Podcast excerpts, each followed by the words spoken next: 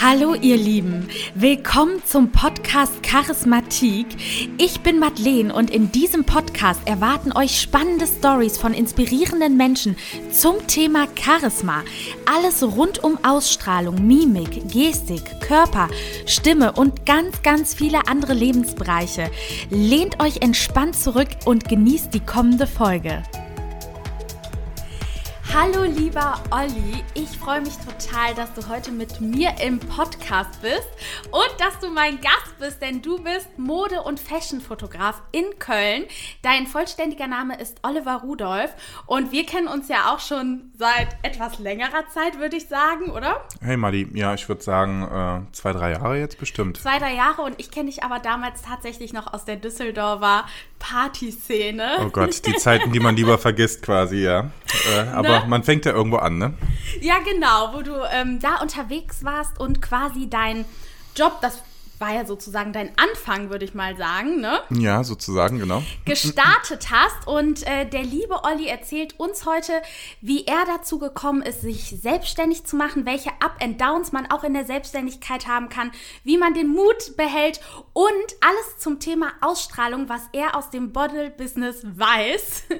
Und ja, Olli, stell dich doch auch mal gerne vor. Hi Madi, ja, ähm, also mein Name ist Oliver Rudolph, genau, ich bin aus Köln. Ich bin äh, Mode- und Beauty-Fotograf seit jetzt fast zwölf Jahren mittlerweile schon.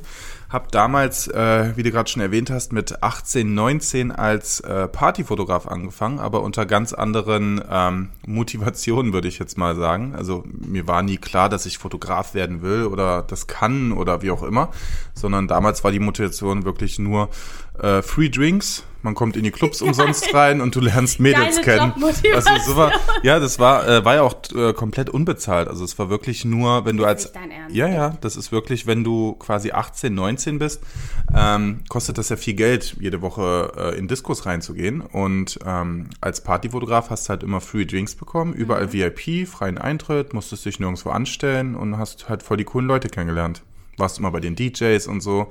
Also es war eher wirklich so eine Social-Geschichte, als dass man mhm. damit Geld verdient hat. Aber irgendwie ähm, habe ich damit dann angefangen und habe gemerkt, dass das halt Spaß gemacht hat. Man lernt Leute kennen, man kann was Kreatives machen und ähm, das waren ja damals eh noch andere Zeiten, da gab es ja sowas wie jetzt Instagram oder so. Mhm. Gab es damals noch nicht. Da gab es noch nicht mal Facebook zu der Zeit. Das bedeutet, ähm, als ich das damals gemacht habe, gab es wirklich nur diese Foto-Communities oder halt solche Sachen wie Virtual Nights hieß mhm. das damals. Und das waren wirklich so Seiten, wo die Leute auch bei Virtual Nights sich dann diese Fotos runtergeladen haben oder angemeldet haben und mit anderen Partygästen gechattet haben. Das heißt, die Leute sind zu den Fotografen gerannt, nicht so nach dem Motto eine Erinnerung, sondern die haben teilweise dann echt da ihre neuen Profilbilder machen lassen mit Wahnsinn. anderen Partygästen für so Kanäle wie StudiVZ oder sowas. Das gab es damals noch. Ähm, das war irgendwie eine ganz andere Zeit und auch der Partyfotograf wurde da richtig gehypt. Und richtig wir, gefeiert, ne? Ja, wir waren Kann irgendwie. Kann ich mich auch daran erinnern. Ich war immer mit allen Bros, so. Die, die ja, kamen. irgendwie. Ja. Und wir, wir, waren auch irgendwie so eine Generation. Wir waren dann, glaube ich, auch so mit die Ersten, die dann da mehr so mit Bildbearbeitung gemacht haben mhm. und so mhm. kreative Partybilder gemacht haben. Also nicht dieses typische, man nimmt sich in den Arm und lacht in die Kamera, sondern wirklich coole, kreative Bilder teilweise. Mhm. Ähm, und irgendwann dann auch noch den Vorteil, ich bin ja irgendwie 1,98 groß, war damals auch sehr auffällig gekleidet, hatte irgendwie bunte Haare und so, gerade in der Elektroszene und irgendwie, das fällt ja auf. Das heißt, Absolut. man hat irgendwie super schnell super viele Leute kennengelernt. Und das war einfach eine coole, gehypte Phase, wo man wirklich ähm, viele Leute kennengelernt hat und einfach sein Partyleben so ausleben konnte. Aber nach ein, zwei Jahren war das Thema dann auch durch. Also da habe ich dann auch gemerkt, ich war irgendwie pro Woche auf fünf bis sechs Events Teilweise Wahnsinn. manchmal an einem Abend drei Diskotheken oder so. Hast du studiert nebenbei oder war das Gar nicht. Vollzeitjob? Ähm, gar nicht. Äh, ich hatte zu dem Zeitpunkt, als ich angefangen habe, hatte ich gerade FSJ gemacht. Das ah, ist freiwilliges ja, soziales genau. Jahr. Ähm, das war damals die Alternative, weil ich habe mein Fachabi einfach abgebrochen. Mhm. Ich bin 18 mhm. geworden und dachte so, nee, das ist nicht der Weg, den ich mhm. gehen will. Habe dann FSJ gemacht, damit ich erstmal so, eine, wie so ein Findungsjahr sozusagen mhm. habe und habe dann halt äh, mit dieser Party-Szene ähm, angefangen, hatte aber kein Geld zum Party machen. So kam das dann mit der Fotografie mhm. eigentlich und habe da dann gemerkt, ey, das macht ja Bock. Und mhm. die Leute waren irgendwie so, hey, so schlecht ist das wohl gar nicht und meinte, hey, du hast voll Talent. Jetzt, wenn mhm. ich zurückblicke und mir die Bilder angucke, würde ich sagen, nein, definitiv, du hast kein Talent. ähm, also auch mein Weg als Fotograf hat, glaube ich, nix, nicht viel mit Talent zu tun, auch wenn Leute mal davon sprechen ähm, sondern eher mit der Begeisterung oder, sag ich mal, mit dem Ehrgeiz, dass ich immer lernen wollte und besser werden wollte als andere. Ne, also ich weiß noch ganz genau, ich habe damals mein erstes Führerscheingeld von meinem Dad mit 18, 19 genommen und habe mir davon dann aber meine erste Kamera gekauft. Geil. Ähm, weil ich dann irgendwie besser werden wollte und immer genervt war, weil da Fotografen waren mit riesen dicken Kameras und bessere Bilder gemacht haben und habe dann aber versucht mit meinen kleinen Kameras genauso gute Bilder oder bessere zu machen. Hat man damals eigentlich von dem Club die Kamera gestellt bekommen oder hat man seine eigene mitgebracht? Äh, jein, also du hattest ähm, von, ich war damals bei Tillate, das war, sag ich mal, mit der größte, das größte Portal neben mhm. Virtual Nights. Von denen hatte ich erst so eine kleine Mini-Bridge bekommen. Das ist quasi so ein Zwischending zwischen Profikamera und äh, Amateurkamera. Kamera. Und dann habe ich halt, wie gesagt, das erste Geld genommen und habe dann eine eigene mir geholt. Das heißt, mhm. es war gern gesehen, dass man eine eigene mitbringt und die hatten sonst so kleine Mini-Kameras. Aber ah ja, es war kein Muss quasi. Genau, und die Qualität war aber einfach nicht so toll. Das heißt, generell warst du schon gezwungen, dir eine eigene gute Kamera mhm. zu kaufen. Ne? Ähm, aber ja, wie gesagt, nach ein, zwei Jahren habe ich da dann auch aufgehört und habe irgendwann dann angefangen, mich bei Model Cutter anzumelden. Das ist damals so eine, ja, wie so ein Ersatz zu Facebook. Wie gesagt, es war auch noch echt die Zeit vor Facebook und das war so eine Art Community-Seite, wo sich wirklich jeder anmelden konnte, egal mhm. ob Fotograf, Model, Visagist oder Stylist und konntest dann da halt Shootings vereinbaren mit Gleichgesinnten sozusagen. So auf TFB Genau, TFP, ja, genau. Der, der Begriff ist immer noch sehr geräumig, ich, ich, ich, geläufig. Ich mag den Begriff eigentlich gar nicht, aber ähm, weil mich der so ein bisschen an diese unseriöse Zeit erinnert, sage ich mal. Aber generell ja, und das war auch eine coole Zeit, weil die Community da, ich habe immer versucht, mich auch sehr mit anderen Fotografen zu connecten. Mhm. Also ich habe die gar nicht so als Konkurrenz gesehen, sondern eher als Kameraden oder eben als Leute, von denen man auch so ein bisschen lernen kann. Und habe ganz, ganz oft eben Shootings geplant mit anderen Fotografen zusammen wo dann jeder so sein Model mitgenommen hat ja. und man hat dann irgendwie zusammengeshootet und sich auch kennengelernt. Und ich glaube, das hat mir auch extrem geholfen über die Jahre, weil man da immer sich ein bisschen abgeguckt hat. Also es war so, der macht das so, ich mach das so und man versucht dann so eine Kombi aus beiden hinzubekommen. Also nie nachmachen, es ist eher mhm. so, man lässt sich dadurch inspirieren. Und ich habe da echt so tolle Leute kennengelernt damals, auch vor über zehn Jahren, wie zum Beispiel jetzt, vielleicht eher ein Begriff, Lina Tech. Das ist so eine der größten Fotografinnen, die es mittlerweile in Deutschland gibt. Mhm. Ähm, auch so ein ganz junges, hübsches Mädel, die so äh, über sich hinausgeschossen ist in der letzten Zeit. Und ich hab, bin mit solchen Leuten halt groß geworden und das mhm. inspiriert halt extrem, wenn du da Leute um dich herum hast. Was die so erreicht haben jetzt, ne? Ja, und auch damals schon, wie die an die Sache Fotografie rangegangen sind. Ne? Und das waren alles Leute, also die wenigsten davon waren so technikbegeisterte Nerds. Mhm. Also es gibt auch wirklich den Fotografen als Technik-Nerd. Das mhm. sind auch so die typischen Fotografen, die jetzt, sag ich mal, zur Fotokina rennen, mhm. jedes Jahr die neueste Kamera haben wollen wollen und noch ein dickeres Objektiv und am besten zehn Blitze aufstellen und so. Ähm, gibt es auch.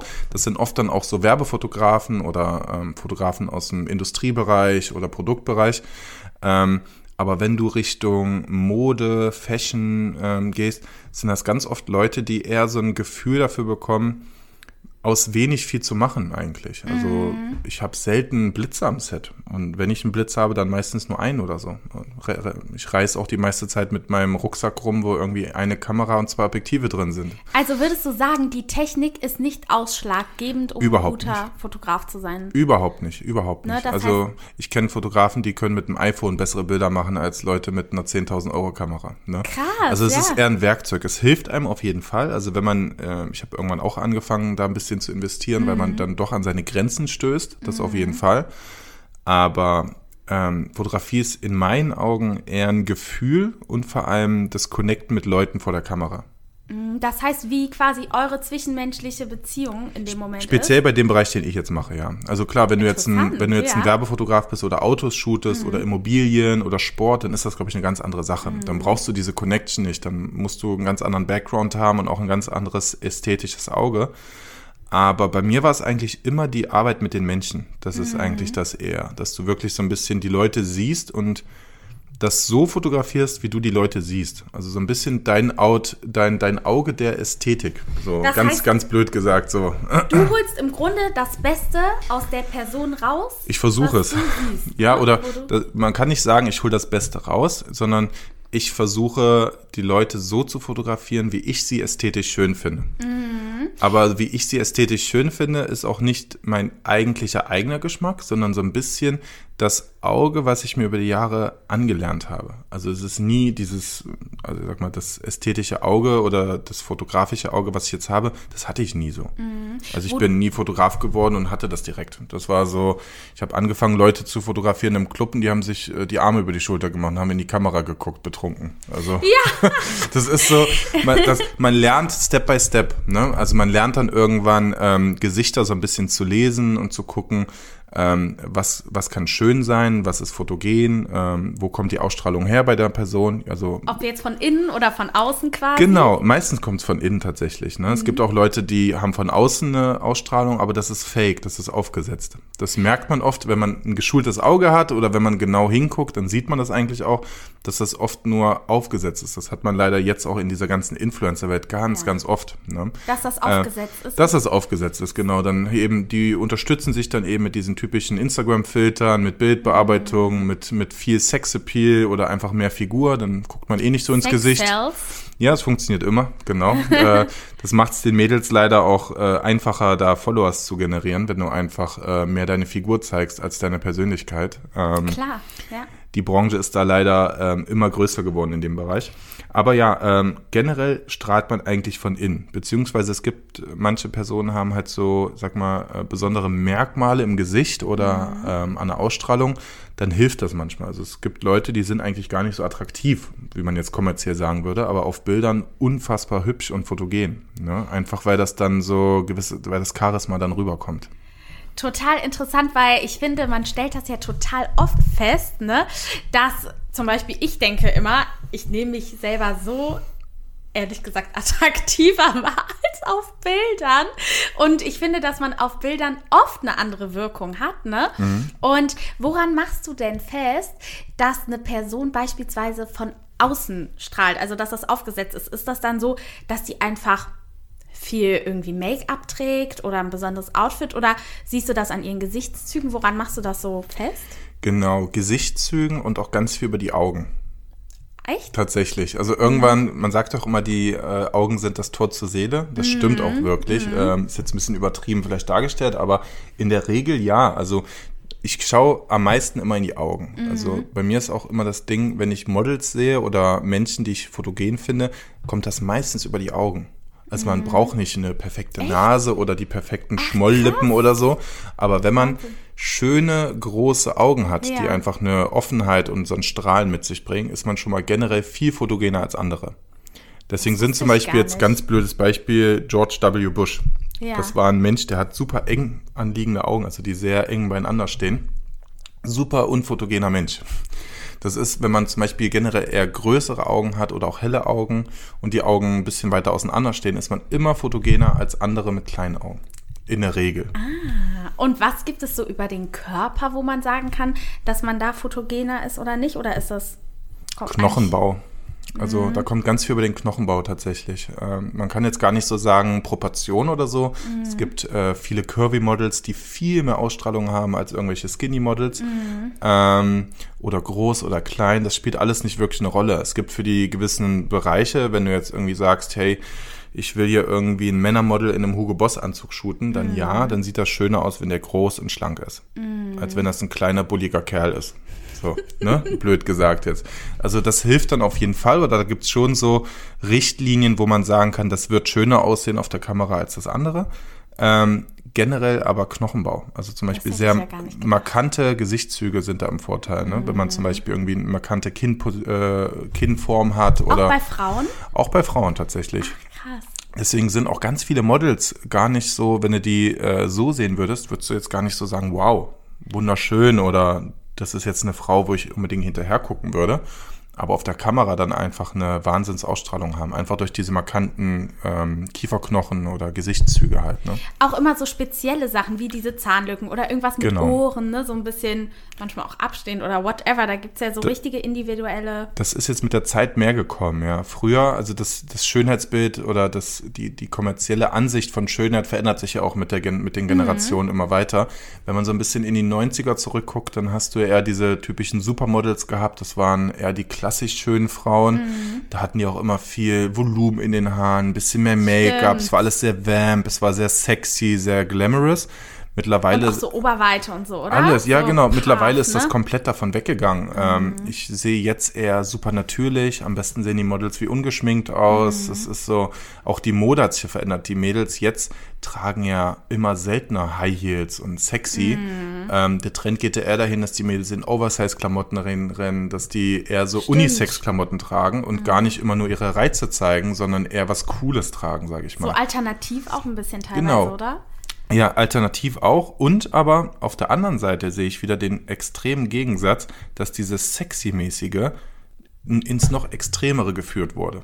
Also wenn man jetzt Richtung Kardashians guckt mm. oder die ganze Rapper-Szene, da geht's ja wirklich nur noch um, blöd gesagt, äh, Ärsche, mm. um äh, so gut wie nackt am besten, auch gerade ja, bei Instagram. Stimmt. Also es ist so, diese goldene Mitte ist irgendwie immer mehr weggefallen und du hast mm. jetzt entweder diese coolen Tomboy-Girls, die quasi immer die Pullover vom Freund anziehen. Ja. Oder die Mädels, die extrem schickimicki, viel Make-up, viel Dekolleté, äh, viel Arsch, äh, am besten auch Riesenbrüste. Also so entweder ins total Unnatürliche mhm. oder ins total Natürliche gehen. Also irgendwie so dieses so, man ist einfach man selbst und pimmt sich ein bisschen. Das fällt immer mehr weg, habe ich so den Eindruck. Du hast recht, es gibt wirklich viel von diesen Kim Kardashian-Sachen. Ja. Und auch das andere. Würdest du denn sagen, dass ähm, jetzt beispielsweise auf Instagram oder so, ne? Mhm. Ähm, dass da so eine richtige Fotografie herrscht oder ist das für dich auch so ein bisschen so verfälscht quasi, wenn überall Filter draufgesetzt werden? Jein. Also Fotografie ist ja erstmal Fotografie. Man mhm. kann ja jetzt nicht sagen, die Fotografie ohne Bildbearbeitung ist die richtige Fotografie mhm. und das andere nicht.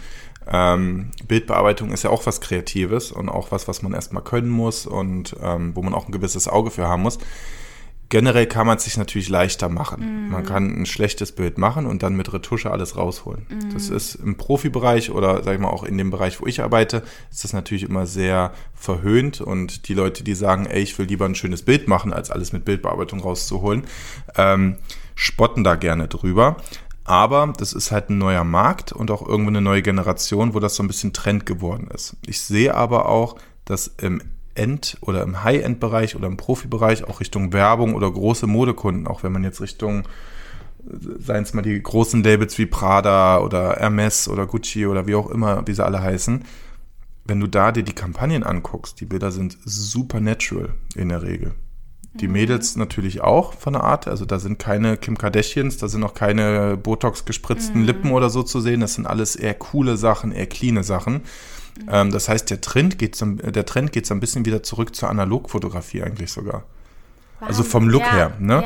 Ja. Ähm, es gibt Fotografen, die ich kenne, die arbeiten auch wirklich jetzt wieder analog.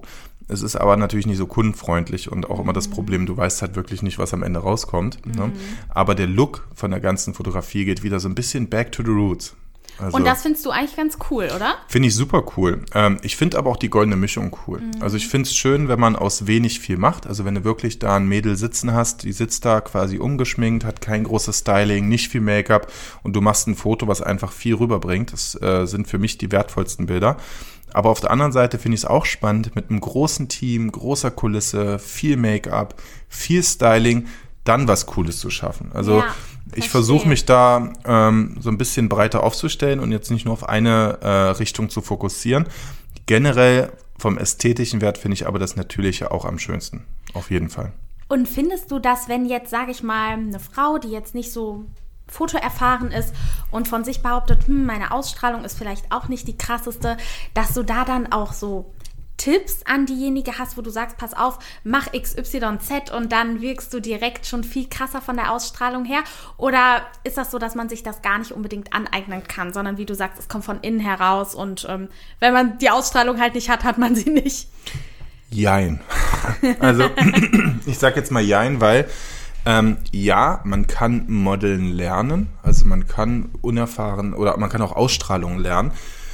Aber das Wichtigste ist, wo man erstmal dran arbeiten sollte, ist die innere Einstellung und das innere Dasein, wie zu sagen. Also wenn du mit dir selbst im Reinen bist, du hast ein gutes Leben, du ernährst dich gesund, du hast ähm, Freunde, du bist glücklich, dann strahlst du immer mehr, als wenn du gerade verbittert bist und Stress hast oder irgendwie in der Familie ist jemand gestorben oder so. Dann wirst du nie so schön und so nach mhm. außen hin so wirken, wie wenn es dir gut geht. Mhm. Also das Erste wäre immer erstmal am eigenen Ich und am eigenen Wahrnehmen arbeiten, bis man sich selber wohlfühlt in seinem Körper und dann strahlt man das auch automatisch aus. Aber natürlich, wenn man eine sag mal, eine Grundausstrahlung mitbringt oder einfach ähm, optische Schönheit, hat man es einfacher als jetzt Leute, die einfach beispielsweise unfotogen sind. Ne? Mhm. Ne? Ähm, um jetzt auf Bildern oder generell im wirklichen Leben, sage ich mal, ähm, gut rüberzukommen oder viel Charisma auszustrahlen. Du hattest mir ja auch eben erzählt, wir haben ja schon mal ein paar Minuten gesprochen, dass du bei Cocaine Models viel in der Richtung gearbeitet hast. Mhm. War das das mit den Augen und mit dem Knochenbau, worauf du dann geachtet hast, wenn du Mädels nach der Ausstrahlung beurteilen solltest? Oder äh, gab es da nochmal andere Punkte, worauf du achten konntest? Es ist immer eine gute Mischung gewesen. Also in der Regel hatte ich ähm, oft Models da, also oft auch sehr, sehr junge Mädels, die waren dann irgendwie zwischen 15 und 18 in der Regel, die dann da zu den ersten Gesprächen kamen. Und da ist es dann ganz oft so, also in der Regel schaut man sich oft erstmal die Bilder an, man guckt, wie sind die Maße, quasi erstmal wirklich nur das Optische. Ne? Mhm. Ne? Was bringt die Person mit? Ist die hübsch oder nicht oder ist sie fotogen oder nicht. Das lernt man irgendwann zu lesen, eben anhand dieser Sachen wie Knochenbau oder Gesichtssymmetrie, Knochenbau, ja. Nasenform, Augenbrauen. Also man guckt dann echt auf jedes Detail. Ähm, wie sind die Haare? Sind die Haare gefärbt? Hat sie natürliche Haare? Hat sie dünne Haare? Hat sie volle Haare? Ne? Wie ist die Augenform? Mhm. Wie sind die Lippen? Hat sie zu schmale Oberlippen oder zu dicke Unterlippe? Also es sind wirklich so, dass ja. man, man äh, es hört sich doof an, aber man scannt irgendwann echt die Gesichter. Ich muss mir das auch immer wieder abgewöhnen, weil es ganz oft im, sag ich mal, wenn ich einkaufen bin oder mit Freunden unterwegs bin, dann gucke ich immer die Leute an und scanne das Gesicht insgeheim, weil ich es mir so angelernt ja. habe. Was aber eigentlich gar nicht so cool ist. Man, so, da muss ich auch immer wieder mich so ein bisschen bremsen. Aber in der Situation ist es genau das. Dann kommen die halt erstmal zu so einem Gespräch und dann fängt es eben an, eine Mischung aus allem zu werden. Also du hast dann diese Person vor dir zuerst mal, wenn sie vor dir sitzen, wirkt es wieder ganz anders als auf den Bildern. Mhm. Das ist aber auch wichtig, weil genau diese Leute ja auch vor Kunden sind. Die haben ja auch mhm. echte Kundengespräche. Es geht ja nicht immer nur um Bilder. Ne? Und dann gucke ich erstmal, okay, wie kommt die Person in den Raum? Mhm. Was bringt die für Energie mit sich? Verstehe, cool. In der, in der ja. Regel, am liebsten äh, kommt die Person in den Raum, auch wenn sie unerfahren ist, egal wie, wie jung sie ist oder wie alt sie ist am liebsten kommt sie rein und sie bringt eine warme, positive Aura mit sich mhm. oder eine gute Laune. Mhm. Manche haben auch einfach so einen Witz an sich. Also die sind einfach so ein bisschen blöd gesagt trottelig oder ja. tollpatschig, aber bringen dich zum Lachen, weil die so eine lustige, positive Aura mhm. haben. Mega. Ne? Also alles ist besser, als wenn Leute eine kühle oder eine unnahbare Aura mit sich bringen. Dann wird es, egal wie hübsch sie sind, wird es immer schwerer, aus solchen Leuten Models zu machen, als die, die einfach positive Vibes und so eine, so eine sommerliche, positive Aura mit sich mittragen, sage ich mal. Mega interessant. Ich wusste gar nicht, dass das Zwischenmenschliche und, sage ich mal, so diese Energie ja. so krass wichtig ist. Super wichtig, weil also, auch als Model, du kannst vielleicht dann gebucht werden für einen Kunden, aber was bringt es dir von einem Kunden nur einmal gebucht zu werden? Mhm. Weil Kunden sind ja auch endlich und als Model, wenn du professionell arbeiten willst, brauchst du ja Dauerkunden. Du brauchst Kunden, die dich immer wieder buchen und die buchen dich nicht nur immer wieder, weil du gut aussiehst, sondern weil du so angenehm warst, weil es Spaß gemacht hat mit dir am Set und weil die dich einfach auch mögen.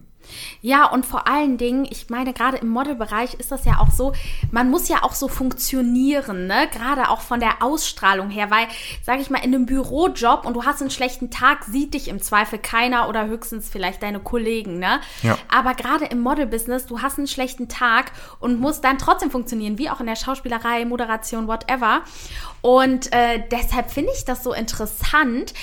Wie denkst du, halten die meisten Models so ihre Ausstrahlung parat, sag ich mal. Was haben die für Tricks, wenn es denen schlecht geht, dass die vielleicht in einer Stunde wieder on point sind, weißt du? Mhm. Ist das gute Musik oder einfach mal ausheulen oder hat dir da schon mal die ein oder andere was gesagt? So zum Beispiel, du Olli, ich habe heute einen scheiß Tag, was mache ich? Jein, also ich glaube, die richtigen, also Models, die es schon länger machen und Profis sind, die lernen einfach dann wirklich eine Fassade aufzusetzen. Ah, ja. Spielen das dann ab. Die haben aber auch solche Shootings dann schon tausendmal gemacht. Das heißt, die wissen genau, ähm, wie muss ich gucken, wie muss ich posen. Das heißt, es ist für die schon mal gar nicht viel Arbeit, das jetzt aufzurufen. Ähm, trotzdem wird es da auch Unterschiede geben. Also selbst wenn die richtig gut sind, werden die Bilder nie so toll, als wenn die gerade gute Vibes haben und einen guten Tag haben. Das ist einfach immer so. Merkst du denen das auch an? Jein, manche können es echt gut verbergen. Also die Okay. haben einen echt, äh, man kann auch sagen, dicken Pelz. Ne? Also die haben wirklich dann ähm, gelernt, ähm, eine riesen Schutzhülle um sich aufzufahren, äh, um sich rum zu, sag ich mal, zu sammeln, damit Leute da nicht so drauf gucken. Aber das muss man lernen. Also es gibt vielleicht Leute, die können das von Natur aus schon und haben das schon von klein auf gelernt, aber in der Regel ist das ein langer Prozess. Also Modeln ist auch echt schwierig, weil du hast ja auch immer nicht nur nette Leute am Set. Ne? Ja, also in der, in der Regel ja, muss ich wirklich sagen, 80 Prozent der Teams sind cool, du hast gute Vibes, du hast wirklich Spaß am Set, aber du hast vielleicht auch immer mal wieder einen dabei, der das ganze Team rausreißt. Mhm. Einfach weil dann der Visagist oder der Art Director äh, einen schlechten Tag hat und er ist eben nicht das Model, der dann eine Mhm. Fassade hat, sondern der lässt es an allen raus und diktiert die Leute darum oder macht Stress oder wieder und zieht das ganze Team runter. Und dann wird es halt schwierig, irgendwie das wieder zu brechen und das nicht an sich ranzulassen. Ne? Ähm, ja, ähm, da gibt's gewisse Übungen. Ich bin jetzt nicht da, was das angeht, so ein perfekter Modelcoach. Wir haben aber die letzten Jahre ganz, ganz viel mit Lutz Marquardt gearbeitet. Der ist äh, Profimodel seit über 20 Jahren, Modelcoach, Schauspieltrainer und all sowas. Und da haben wir mit Models auch viel mit Energien und Übungen gearbeitet. Echt? Mit Energien auch? Und Krass. das ist halt super spannend. Also wir Ja. haben dann auch wirklich als Beispiel, wir haben irgendwie junge Mädels gehabt, die waren 15, 14. Ja. Und die haben nach außen, wenn du sie angeguckt hast, eine super tolle Ausstrahlung gehabt. Sexy, weiblich, schön. Aber sich selber gar nicht so gesehen. Also die waren dann total schüchtern und haben sich so nach innen gezogen. Schultern runter, kleiner Kreis, haben aus sich selber eine kleinere Person gemacht, als sie eigentlich sind. Ne? Und bei solchen Leuten hilft es zum Beispiel einfach dann mit Übungen oder die einfach mal zu drehen, blöd gesagt. Also wir haben dann echt so Leute genommen oder junge Mädels genommen und gesagt, ey, äh, lass dich jetzt einfach mal von mir drehen. Und haben die wild herumgewirbelt, bis sie gar keine Orientierung mehr hatten. Und haben sie dann nochmal sich vorstellen lassen, zum Beispiel vor der Gemeinde. Und das hat einen Unterschied Und die haben komplett gemacht? anders gewirkt. Die haben dann, Heftig. weil sie sich nicht so darauf konzentriert haben Mhm. oder über so viele Dinge nachgedacht haben, die sie dann so klein machen oder wo sie sich so einschränken, äh, kam das Natürliche mehr raus. Haben die das so losgelöst? Genau, quasi, also man ne? muss das so ein bisschen loslösen. Das hilft tatsächlich auch viel mit Energie, mit, äh, mit Übungen, mit zum Beispiel auch einfach mal springen oder an was sagen, Positives das denken. ich nämlich auch ne? manchmal, wenn es mir schlecht geht oder irgendwas ist passiert und ich habe Angst, Ja. dass irgendwas Schlimmes eintrifft, beispielsweise man kriegt einen Job nicht oder whatever. Ja. Und dass man dann einfach tanzt, gute Musik anmacht, ne? Und du hast direkt wieder eine viel höhere Vibration. Es ist einfach so. Musik hilft das extrem. Also das Ja. ist auch ähm, bei Shootings arbeite ich, versuche ich auch ganz, ganz viel damit zu arbeiten. Wenn ich jetzt irgendein spezielles Shooting habe, zum Beispiel Thema Wäsche, Mhm. dann würde ich jetzt nicht unbedingt Taylor Swift dazu anmachen oder Rammstein, so als Beispiel. Mhm. Was würdest du anmachen? sondern würde dann vielleicht eher The Weeknd oder irgendwelche romantischen, sexy. R&B-Songs, wo die Mädels ähm, in so einen Vibe kommen und wirklich eher das transportieren können oder sich selber das abrufen können, weil sie es irgendwie sich dran erinnern, wie es ist in dieser Situation, sage ich mal. Also Musik macht ganz, ganz viel. Und ich glaube auch wirklich so, wie gesagt, man kann das üben. Du kannst auch üben, traurig zu wirken vor der Kamera.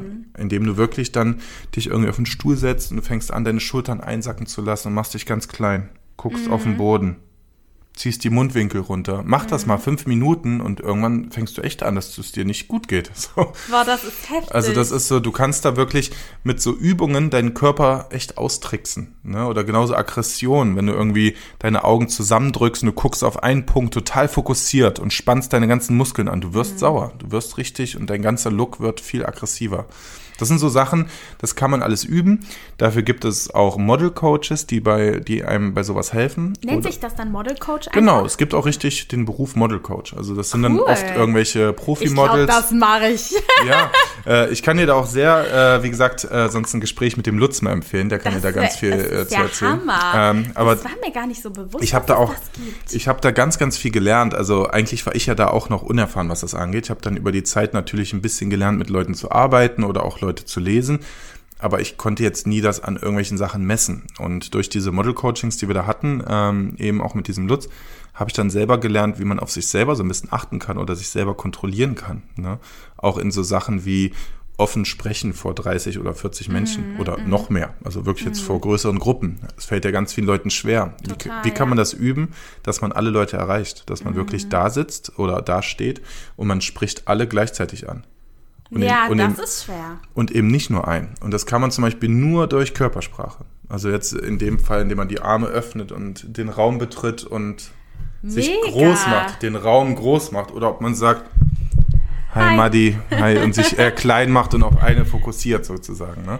Stimmt. Also da gibt es super viele spannende Tricks. Ähm, fand ich auch mega spannend, die Arbeit. Ähm, ich werde auch bestimmt in Zukunft, ich habe schon so ein bisschen darüber nachgedacht, ähm, man überlegt ja auch, bleibe ich immer Fotograf? Ne? Ja, Wie sieht der Job in der Zukunft aus? Ähm, was mache ich da? Ich könnte mir vorstellen, also ich werde bestimmt immer Fotograf bleiben, aber dass ich diese Arbeit mit jungen Models und diese ganzen Aufbautrainings und Models in den richtigen Weg so ein bisschen stupsen und denen helfen, äh, richtig Models auch zu werden, dass ich die Arbeit wieder mehr intensiv äh, führen werde. Wie das genau Total aussieht, werde ich mal gucken. Ja. Finde das aber sehr, sehr spannend. Ja. Muss man aber auch ein dickes Fell haben, weil ganz oft gibt es da auch dieses Thema Undankbarkeit mhm. oder irgendwie junge Mädels, die dann eben nicht verstehen, dass da wirklich Leute sind, die dir nur helfen wollen, mhm. sondern die das dann auch gerne mal ausnutzen wollen. Mhm. Aber da muss, das darf man einfach nicht an sich rankommen lassen. Es gibt dann wirklich auch Menschen, oder Mädels, die sehe ich jetzt, die habe ich damals mit 15, 16 waren die kennengelernt, die sind jetzt 20, 21, das sind jetzt richtige Frauen die modeln jetzt schon ein paar Jahre, die haben sich super verändert und sind immer noch super süß und dankbar und eher sowieso kleine Schwestern, wenn mm, ich die wiedersehe. Mm. Also du hast auch genauso ganz, ganz viele Freundschaften oder enge Bindungen, die du da aufbaust. Und das finde ich super, super spannend, das ganze Thema. Ne? Also im Grunde ist es wichtig, erst einmal, um, sag ich mal, ein gutes Foto hinzubekommen, dass die zwischenmenschliche Beziehung zwischen Fotograf und Model mitspielt und dass das Model in sich schon mal glücklich ist und happy. Auf jeden Fall. Und eine gute positive Aura mitbringt, damit ein schönes, charismatisches Bild zustande kommt. Auf jeden Fall. Deswegen sieht man auch im Urlaub meistens besser aus, als wenn man ein ja, Bild ne? macht, ein Bild so macht nach der ist, Arbeit ne? oder so als Beispiel, ja. Also ja, es ist stimmt. so, diese ganzen Vibes, es geht jetzt gar nicht nur um dieses, ich bin braun gebrannt und habe lecker gegessen oder so, sondern wirklich dieses, Wohlfühl, diese Wohlfühl-Vibes. Ne? Und die kann man eben auch am Studio oder am Studiotag schaffen. Mit dem mhm. Team, indem man coole Themen hat, positive Themen hat, indem man sich mit den Leuten gut versteht. Ähm, ich hatte schon ein paar Shootings. Ähm, es kommt selten vor, aber manchmal habe ich auch diese Editorials, also das sind so freie Strecken, die wir für mhm. Magazine shooten. Ähm, dass wir da alles geplant haben. Wir haben ein super schönes Model uns besorgt und machen dann das Shooting und das Shooting funktioniert nicht. Also mhm. die Bilder sehen einfach kacke aus. Mhm. Und im meisten Fall war es dann wirklich einfach das Model, das keine Lust hatte auf uns oder das einfach Bad Vibes mitgebracht hat und ich habe es dann nicht hinbekommen, ähm, das Ganze umzuswitchen, weil das Model äh, sich nicht an sich rangelassen hat. Und dann ja. habe ich das gemerkt oder auch wenn ein Model jetzt mal arrogant ist oder so, kommt selten vor, dann merke ich das immer, dass mir die Bilder nicht gefallen und auch das ganze Shooting nie so klappt, wie jetzt zum Beispiel mit einem vielleicht, sag ich mal, weniger hübschen oder attraktiven mhm, Model, mm, das aber einfach positive Laune mitbringt wie wichtig positive Laune ist. Krass. Überhaupt positive Ausstrahlung, ja. ja. Ähm, ganz, ganz wichtig und auch bei der Fotografie oder auch bei Schönheit einer der größten Punkte, wann ein Mensch schön ist. Also mm. Menschen, die weniger arrogant sind und mehr von innen rausstrahlen, haben eine viel krassere Ausstrahlung als schöne Menschen mit schlechten Vibes, sag ich mal. Mm. Oder mit so statischen, ne, die einfach genau. nie lächeln. Das gibt's ja auch, finde ich gerade auch wieder sehr viel auf Instagram, sage ich jetzt mal, wo man einfach nur viel solche Bilder sieht, ne? So mit einem geraden Gesicht, irgendwie ein bisschen Sexiness fertig. Da ist es wieder und, Sexiness. Die, ja, holen, die, Sexiness, die ne? holen dann die Ausstrahlung über die Figur. Das ist, ja, das hast du dann ganz, ganz viele, viel. Ne? Genau, äh, Menschen, die von innen raus nicht so strahlen, ähm, nehmen dann diese Tools wie zum Beispiel Mode oder krasse Locations oder eben Stimmt. oder ihrem Körper. Das heißt, du hast immer irgendwas anderes, wo du drauf kommst, weil dieses Unnahbare auf Dauer dich nicht befriedigt, blöd gesagt. Weil die Leute, das ist ja so ein bisschen wie Big Brother, die mhm. gucken sich ja gerne Sachen an, die sie, sie sich selber gerne wünschen würden. Mhm. Ne, man guckt ja immer so, Stimmt. deswegen gehen ja auch diese ganzen Mr. Good Life äh, Seiten und so. so ne? Immer alles so Urlaub, tolle Locations, Fernweh. Ähm, schöne recht. Figur, teure Autos, das sind ja oft so Sachen ähm, oder Statussymbole, wo Leute immer eher gucken, als wenn du jetzt jemand bist, der in den Wald geht und seinen Hund fotografiert. Ja, So, weil das natürlich auch gesagt, so ja. eine intrinsische Motivation triggert, das Gleiche erreichen zu wollen oder da auch sein zu wollen. Ja. Und ähm, ich glaube, bei so Sachen, die so eine Negativität oder Authentizität mitschwingen lassen, wie wenn man jetzt irgendwie wirklich sich mal im Sitzen mit Speckfalten fotografiert, dass natürlich nicht so einer sagt, oh toll, das möchte ich aber auch mal, äh, so ein Foto. Äh, deswegen, ja, man muss schon immer auch mit den Fotos, denke ich, so eine Motivation auch bei einem anderen Menschen irgendwie ein bisschen catchen oder wie du sagst, so einen ästhetischen Aspekt Ja. oder halt die Ausstrahlung muss stimmen. Findest du denn, ähm, dass du eher ein Fotograf bist oder der Momente einfängt dann quasi in einem Shooting, wo du auch sagst, ich möchte, dass jetzt auch eine, Motiv äh, eine Emotion rüberkommt und das quasi so, wo du denkst, boah, die lacht gerade so extrem cool oder dass das Foto wie so eine Geschichte erzählt oder ähm, ist das eigentlich nebensächlich in dem Fashion-Bereich? Jein. Ich sag jetzt, also ja, ist wieder so eine, so eine äh, keine direkte richtige Antwort. Das Ding ist, ich würde mir, glaube ich, wieder mehr wünschen, mehr der Momentfotograf zu sein, als ich es gerade bin. Ah ja. Sagen wir es mal so. Ähm, ich shoote jetzt mittlerweile auch öfter diese In-Between-Shoots oder Shots, wo man wirklich irgendwie versucht, das Model zum Lachen zu bringen oder man nimmt ein Bild, was eigentlich eher ungeplant war und finde das oft auch viel, viel schöner als andere Bilder. Aber ich rufe auch, wenn ich ehrlich bin, ganz oft einfach Sachen ab, wo ich genau weiß, wenn ich das Mädel jetzt genauso hinsetze mit der Position, mit der Schulter, mit dem Blick, dann wird sie gut aussehen. Du kannst das ja auch Also- richtig gut. Also man kann sich auf jeden Fall dann natürlich auch leicht machen, Mhm. aber generell finde ich die natürlichen Bilder oder diese Momentaufnahmen immer schöner. Mhm. Das ist aber natürlich viel, viel schwieriger. Erstmal muss man dann wirklich den Moment catchen und man muss Leute auch so ein bisschen aus sich rauskitzeln. Gerade bei einem geplanten Shooting ist das schwieriger, oder? Genau, deswegen ist da wieder die Zusammenarbeit mit dem Model, ne? wie du Mhm. dich mit dem Model verstehst oder auch wie das Model loslässt. Ne? Weil ähm, das Ding ist, da ist auch oft der, der Unterschied zwischen New Faces oder Models, die ja schon ewig machen. Äh, es heißt nicht immer, dass Profi-Models, die schon ewig modeln, besser vor der Kamera manchmal in gewissen Situationen sind als New Faces. Weil, wenn du jetzt schon so ein Profi-Model bist, du lernst irgendwann so ein bisschen dein Repertoire abzufahren. Ja. Das heißt, du machst so immer dieselben Posen, du machst immer so dieselben Moves, wo du genau weißt, die Kunden und die anderen Fotografen standen immer da drauf. Und verlierst manchmal ein bisschen Natürlichkeit. Das äh, fällt mir ganz oft bei Models auf, die das dann schon länger als fünf oder zehn Jahre vielleicht machen. Und bei New Faces, die jetzt so unbeholfen sind und sich vielleicht noch nicht so viel bewegen, kommen oft diese natürlichen Shots oder dieses minimalistische viel Verstehe. authentischer rüber als bei Models, die immer so immer on the top, immer ja immer so, perfektes man ein Posing, hat, immer ne? man muss ja nicht immer perfekt posen, um ein schönes Bild zu machen. Ne? Also klar, Aber in man der denkt das. die denken das, genau, Ja. oder lernen es sich an, weil natürlich, wenn du zu einem Kunden gehst und da ist irgendwie ein 30-Mann-Team und in der Regel erwarten die, du das, dass du als Model erstmal ablieferst. Ne? Ja, dass du da hingehst und dann da deine Posen und alles auspackst. So. Ähm, das finde ich aber dann wieder schön bei der Arbeit mit New Faces, die da hinkommen und die sitzen dann da. Mhm. So, und dann passiert erstmal nicht viel.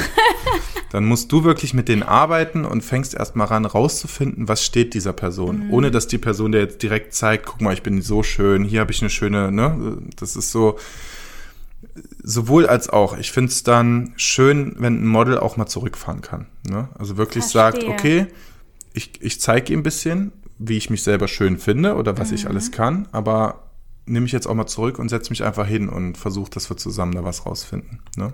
Cool, ja, finde ich sehr interessant, weil ich bin ja quasi da, äh, hatte ja jetzt mein allererstes Shooting und konnte halt natürlich nicht viel, ne? Und deshalb so habe ich mich gefühlt.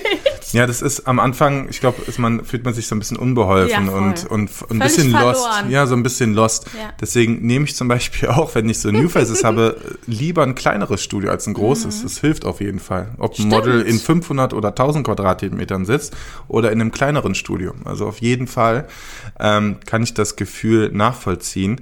Ähm, ist schwierig. Wenn man so ein bisschen mit den Leuten redet und die einfach beschäftigt hält, dann können die nicht so drüber nachdenken. Was? Das hilft. Also einfach auf die so ein bisschen drauf einreden, blöd Mhm. gesagt, und denen ein bisschen Anweisungen geben. Jetzt auch nicht zu unnatürlich natürlich, Mhm. aber ähm, so ein bisschen den Geist beschäftigt halten. Weil wenn man mit denen nicht redet und die sitzen da und dann vielleicht noch ein riesen Set und andere Leute vom Team gucken auf einen, dann fangen die an, in sich zusammenzusacken. Ah ja, ja klar. Dann Das werden sie noch viel, ne? unsicherer. Genau, dann werden sie noch unsicherer. Weil mir ist so aufgefallen, ich finde, man kann ja schon ein bisschen üben, sage ich mal, dass man sagt, pass auf, ich übe jetzt ein paar Pausen, wie du sagst, man trainiert sich was an, ne? Ja. Filmt das vielleicht mal ab, guckt es sich an, übt nochmal. Aber letzten Endes ist das auch immer voll schwierig, weil du selber siehst dich ja immer anders als andere Leute. Ganz oft die Bilder, die ich von mir furchtbar finde, Ja. sagen andere, ach, das sieht aber doch gut aus, wo ich mir denke, was? Und deshalb finde ich es so schwierig, sich das selber beizubringen, ohne dass wer anders mich beurteilt. Die meisten haben wirklich auch ein total verschrobenes Bild über sich selbst, merke ich immer Ah. wieder. Also die denken selber, dass sie zum Beispiel viel schöner sind, als sie sind. Ach krass. Oder umgekehrt. Oder, denk, oder finden sich selber null attraktiv und haben aber eigentlich eine Wahnsinnsausstrahlung. Also die meisten sind sich nicht wirklich bewusst, was sie ausstrahlen. Das ist vielleicht so das Erste. Die sehen sich selber komplett anders. Das ist aber, ich glaube, wenn man daran generell arbeitet, man muss nicht Model sein oder Model werden. Ähm, ich glaube, auch im normalen Leben ist das super wichtig, sich selbst zu finden. Dass man wirklich in sich selber reinhorcht, ob es durch Meditation ist, ob es durch Sport ist, ob es durch Natur ist, durch Reisen ist. Also es gibt ja verschiedene Wege, glaube ich, ähm, um sich selbst zu finden. Ich glaube, es ist super, super wichtig, immer erstmal sich selbst zu finden. Egal, ob man eine neue Beziehung eingehen Bevor man will. dann richtig erfolgreich werden kann, quasi. Ja, ne? oder, Also, ja, oder auch erfolgreich kann, können ja mehrere Sachen sein. Man Mhm. kann erfolgreich in der Liebe sein, im Job sein, äh, Geld verdienen, reisen, äh, Familie. Ähm, ich glaube, damit man glücklich wird, muss man immer erstmal mit sich selbst im Reinen werden. Mhm. Damit alles andere automatisch besser funktioniert. Also ich kann nur von mir selber reden. Ich hatte auch viele Jahre, wo ich wirklich so ein bisschen Kopf in den Sand Taktik. Ähm, es gab viele Leute, die mir ähm, viele Steine in den Weg geworfen haben, äh, mich betrogen haben äh, oder gelogen haben oder auch mit dem Geld, wenn man Geldsorgen hat. Ne? Es können so ganz viele negative Einflüsse von draußen kommen und dann verliert man sich in so einem Loch, äh, wird richtig depressiv, verliert komplett seine Ausstrahlung und auch so ein bisschen seinen Lebenswillen. Und da muss man sich dann aber selbst irgendwie wieder rauskämpfen. Und wenn man dann zurückfindet zu sich selbst und irgendwann merkt so, ey, genau das bin ich, ich verstell mich nicht, ich muss nicht irgendwie krasse Haare haben, viel Make-up haben, ich muss nicht äh, äh, mega viele Tusche auf meinen Bildern draufpacken oder so, dann fängt man irgendwann an zu lernen, okay, genau das bin ich. Das sind meine Makel, in den Sachen bin ich gut. Und wenn man das irgendwann lernt, dann hat man eine ganz andere Ausstrahlung als Leute, die immer sich so falsch darstellen. Egal, ob sie sich jetzt schlechter darstellen oder besser darstellen, als sie eigentlich sind. Ja, genau, man entwickelt ein ganz anderes Selbstbewusstsein, weil Genau. dieses Selbstbewusstsein heißt ja, man ist sich seiner Fähigkeiten bewusst, ne? Ja. Und kann wirklich, wenn dich einer fragt, was kannst du, Ja. kannst du A, B, C, D aufzählen oder was kannst du nicht. Ähm, und ich kenne tatsächlich auch viele Leute, auch vor allem Mädels in meinem Alter, die über sich sagen, die sind in einer Beziehung und sagen, Madeleine, ich könnte dir nicht sagen, was ich gut kann. Und ähm, da finde ich, ist dann krass, aber das Ding ist, dann hat man sich wahrscheinlich einfach noch nicht die Zeit genommen, um das herauszufinden, ne? Oder hatte noch nicht so diesen einen Moment, wo man sagt, pass auf, jetzt muss ich es aber rausfinden. Weil man braucht ja auch oft so ein Schlüsselerlebnis, ne? Du hattest das ja auch, wo es dir dann irgendwie nicht so gut ging, Genau. wo du dann gesagt hast, boah, jetzt, wie das mit dem Foto, dein Changing Moment, ne? Äh, wo du gedacht hast, boah, jetzt habe ich wieder Bock, mein Leben in die Hand zu nehmen. Und ich finde, es braucht oft diesen Moment, wo man anfängt an sich zu arbeiten. Ich hatte diesen Moment auch, genau als der Papa gestorben ist. Das war so mein Moment, wo ich dachte, jetzt mache ich alles anders. Man braucht irgendwie immer so einen Moment. Ich kenne wenige Leute, die herausfinden, wer sie sind, ohne dass was Krasses passiert ist. Weißt du, was ich meine? Ja, oft, äh, oft sind so ein, äh, einschneidende Erlebnisse, ob Ja, es ein Tod so von einem Verwandten down, ne? ist oder irgendwelche finanziellen Sachen sind oder Krankheit oder so. Ähm, oft erleuchten die einen so ein bisschen oder zeigen einem wieder, wo, worauf es eigentlich ankommt oder was vielleicht wichtiger ist. Ne? Mhm. Äh, man lässt sich ja oft auch, wir haben ja auch ganz viele Einflüsse um uns herum, die Mhm. uns wirklich so, au- auch indirekt, ne? egal ob es die Werbung ist, ob es Politik ist, ob es jetzt gerade Corona ist, ne? Es sind mhm. solche, solche Einflüsse spielen immer auf uns ein, ob es jetzt unsere Ausstrahlung ist, ob es unser Wohlbefinden ist, ne? Und ich glaube, irgendwann, man muss einfach in sich tief selber reinhorchen. So ein bisschen so diese Momente haben, wo man nur sich selber ausgesetzt ist und sich selber auch mehr in sich reinhorcht und guckt, was bedrückt mich gerade, was will ich eigentlich. Ne? Mir, ich hatte das in ganz vielen Momenten, ob es damals beim Rauchen war, wo ich mit dem Rauchen aufgehört habe, oder ob es damals mit dem Geld war, oder auch mit dem Job war, oder mit Freunden war, oder Liebe war. Ich glaube, diese meditativen Momente, ob du jetzt meditierst oder ob du es unterbewusst machst, einfach, dass man wirklich sich die Zeit nimmt für sich selbst und in sich selber reinhorcht, ist extrem wertvoll und wichtig. Mhm. Und was würdest du sagen, ab welchem Alter hat es bei dir so angefangen, dass das Ganze in eine positive Richtung ging? Weil du bist ja jetzt an einem Punkt in deinem Leben, wo ich dich jetzt mal als sehr glücklich einschätzen würde, wo du sagst, pass auf, ey, im Job läuft's, mit der Liebe läuft's, ähm, ja. es läuft. Ab welchem Alter würdest du sagen, hat das so angefangen? Mitte 20? Bei mir war es äh, 28, 29, 28, also kurz vor 30. Da, wo mhm. viele irgendwie, sage ich mal, ihre Midlife-Crisis kriegen mhm. oder sagen, oh Gott, ich werde 30, habe ich mich irgendwie immer mehr gefreut. Also ich war nicht so gern ein Kind und war lieber gern älter. Mhm. Ach krass, interessant. Also ich fand das ältere Leben sogar eher spannend. Ich mochte nie zur Schule gehen, ich mochte nee. immer mehr arbeiten. Ne? Mhm. Also so als Beispiel. Ähm, ja, ich glaube, es war echt so Ende 20, wo das langsam anfing, aber es war auch einfach der Moment, wo es das erste Mal, also jetzt in den letzten drei Jahren extrem, wo die Fotografie und alles mir wirklich so richtig angefangen hat, Spaß zu machen, wo ich mhm. wirklich gemerkt habe, das ist jetzt meins. Das mhm. bin ich, das ist mein Stil, die Art und Weise, die Teams vor allem. Also ich habe super tolle Teams kennengelernt in den letzten Jahren, die mittlerweile auch gute Freunde geworden sind. Und ähm, ich nähere mich da echt so an diesen Momenten, die ich mit den Teams dann habe. Mhm. Es sind nicht mal unbedingt die Shootings oder die Bilder, das ist eher so, sag ich mal, das, das i-Tüpfelchen obendrauf, dass man am Ende noch schöne Fotos macht. Ähm, das, was am Ende mir wirklich die Kraft gibt oder, oder mich weiter antreibt, sind wirklich die Shooting-Erlebnisse mit dem Team. Also wirklich als Beispiel, wir planen irgendwie eine tolle Strecke, die wir unbedingt in ein Modemagazin wie jetzt die Vogue oder die L reinbringen mhm. wollen. So. Das war zu einem gewissen Zeitpunkt für uns noch ein Traum. Also mhm. ist für ganz viele Leute immer noch ein Traum, die Bilder in solche Magazine zu bekommen. Mhm. Ähm, dann plant man mit dem Team erstmal so einen kompletten Trip. Das heißt für uns zum Beispiel, wir haben dann gesagt, hey, wir wollen nach Amsterdam. Wir haben uns ein tolles Studio, ein Tageslichtstudio in Amsterdam ausgesucht äh, haben uns ein Team zusammengestellt, ein Model gebucht, irgendwie aus Finnland, die wir dann extra dahin geholt haben. Und dann wirklich dieser Moment, dass man sich mit dem Teams morgens um fünf irgendwo trifft, auf dem Parkplatz, blöd gesagt. Man packt die Sachen ins Auto, das Auto ist vollgestopft mit irgendwelchen teuren Klamotten. Und dann fährt man mit dem Auto total übermüdet Richtung Amsterdam, hört lustige Backstreet Boys Mucke im Auto, lacht, freut sich, quasselt viel, kommt an, geht erstmal mit dem Team lecker was frühstücken, danach hat man das Shooting, abends hat man sich irgendwie ein cooles Airbnb-Häuschen gemietet, wo man dann noch ein Weinchen trinkt. Also wirklich so dieses. Das Gefühl eigentlich, oder? Das Ganze drumherum. Auch mhm. dann wirklich, mir, mir ist es zum Beispiel super wichtig, auch zu reisen. Also mhm. ich habe das jetzt in dem letzten Jahr gemerkt, ähm, jetzt durch Corona und so, wo wir so eingeschränkt waren beim Reisen, dass ich mich kreativ kaum weiterentwickelt habe mhm. als Fotograf. Ich brauche dieses fremde Essen, fremde Städte, andere Gerüche, andere Sprachen, also wirklich andere Kulturen, ich voll, damit ich als Fotograf wachse. Mhm. Wenn ich mhm. immer in meinem selben Kreis bleibe, ich glaube, wäre ich immer nur hier so ein Düsseldorfer oder Kölner Fotograf, der immer nur im Studio fotografieren würde, dann würde ich in zehn Jahren immer noch dieselben Bilder machen. Mhm. Dann gibt es natürlich gewisse Sachen, woraus man lernt oder wo man noch besser drin wird, aber diese Reife auch im Blick oder in der Vielfalt in den Bildern kriegst du wirklich dann, also bei mir auf jeden Fall eher durchs Reisen und indem du mit vielen interessanten Leuten arbeitest. Durch äußere Einflüsse, ne? Genau. Das ist ja wirklich auch das, sage ich mal. Das, das inspiriert ich, auch extrem. Ja, das, äh, das stelle ich ja auch fest, weil dieses immer im Homeoffice zu sein, ne?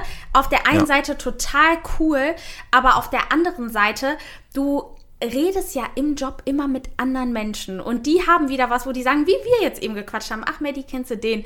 Nee, kenne ich noch nicht. Ah ja, vermittel ich dir mal weiter. Deshalb früher, oder was heißt früher, vor einem Jahr, ist halt alles so einfach gelaufen. Ne? Du warst irgendwie auf einem Geburtstag, auf einer Party. Ach, ähm, sollen wir nicht mal das und das zusammen starten? Ja, okay, gerne.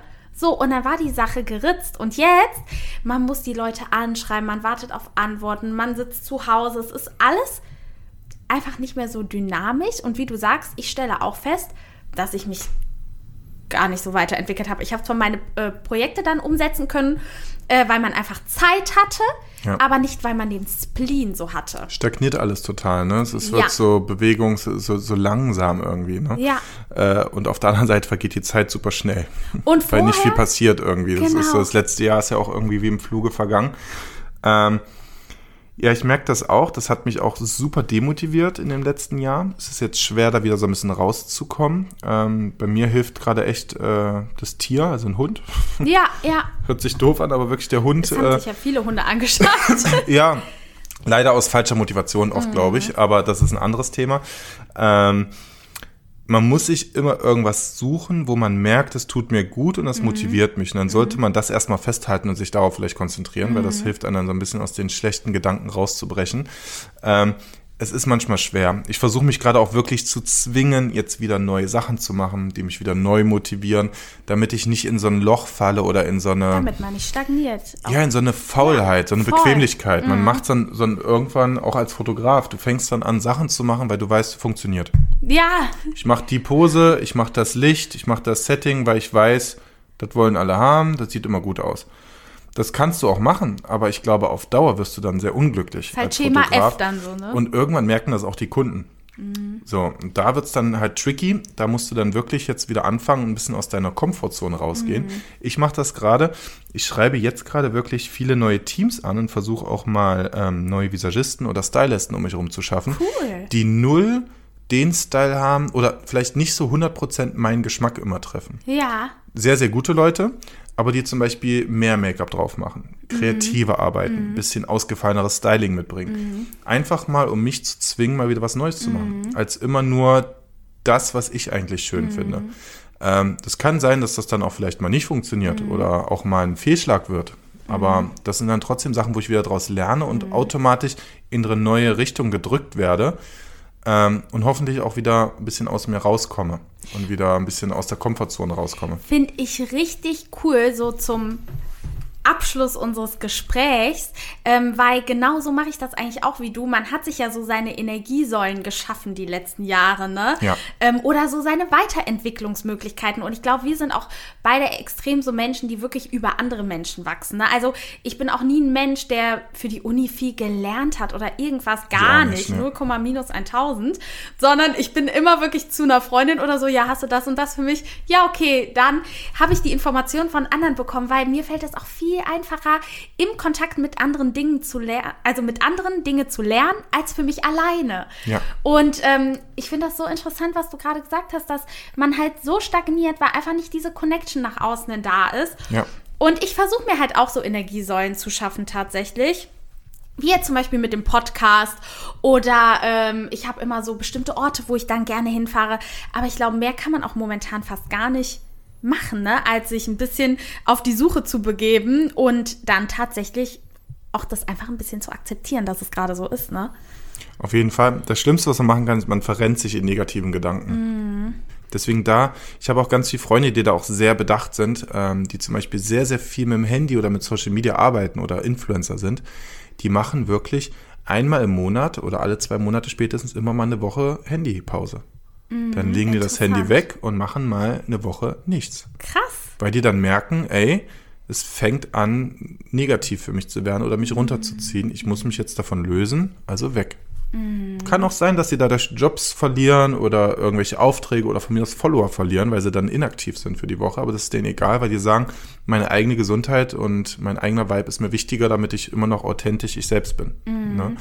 Deswegen, wenn man merkt, das habe ich auch irgendwann gelernt, wenn du merkst, es gibt Sachen, die dich runterziehen, versuch sie zu vermeiden. Wirklich auf äußerliche negative Vibes achten. Ne? Gerade oder auch auf Freunde. Freunde. Du hast auch manchmal Freunde so oder, scheinbaren Sachen, ne? oder du hast Leute um Ja. dich rum, die dich immer wieder runterziehen. Das heißt nicht, dass man jetzt Leute oder Freunde meidet, nur weil es denen gerade schlecht geht, um Gottes Willen. Aber es gibt ja so Menschen, die gelernt haben, ihre negativen Vibes oder ihre schlechte Laune immer an anderen auszutragen oder abzulagern. Ja, ist ja immer leicht, ist ja immer leichter, als selber sich damit auseinanderzunehmen. Nimmt man eher einen Freund und wirft alles auf den drauf. Erzählt einfach alles. Genau, und wirft alles auf den drauf und du bist dann so der, der alles aufsaugen muss, Ja, so, genau, sozusagen. genau. Ähm, wenn man das merkt, dann würde ich mich davon distanzieren. Also klar gibt es immer mal mal gute und mal schlechte Phasen, aber diese generell Negativ-Vibes einfach vermeiden. Einfach dann wirklich sagen, hey, ich bin mit dem jetzt irgendwie seit zwei, drei Jahren befreundet. Immer wenn ich mich mit ihm treffe, habe ich danach schlechte Laune und er bringt nur negative Themen mit. Brauche ich so einen Mensch in meinem Leben? Ist das das, Das Richtige? ist- ne? Bei solchen Freundschaften, man denkt selber manchmal, man braucht es, weil man selber ja auch dann teilweise ablädt, ne?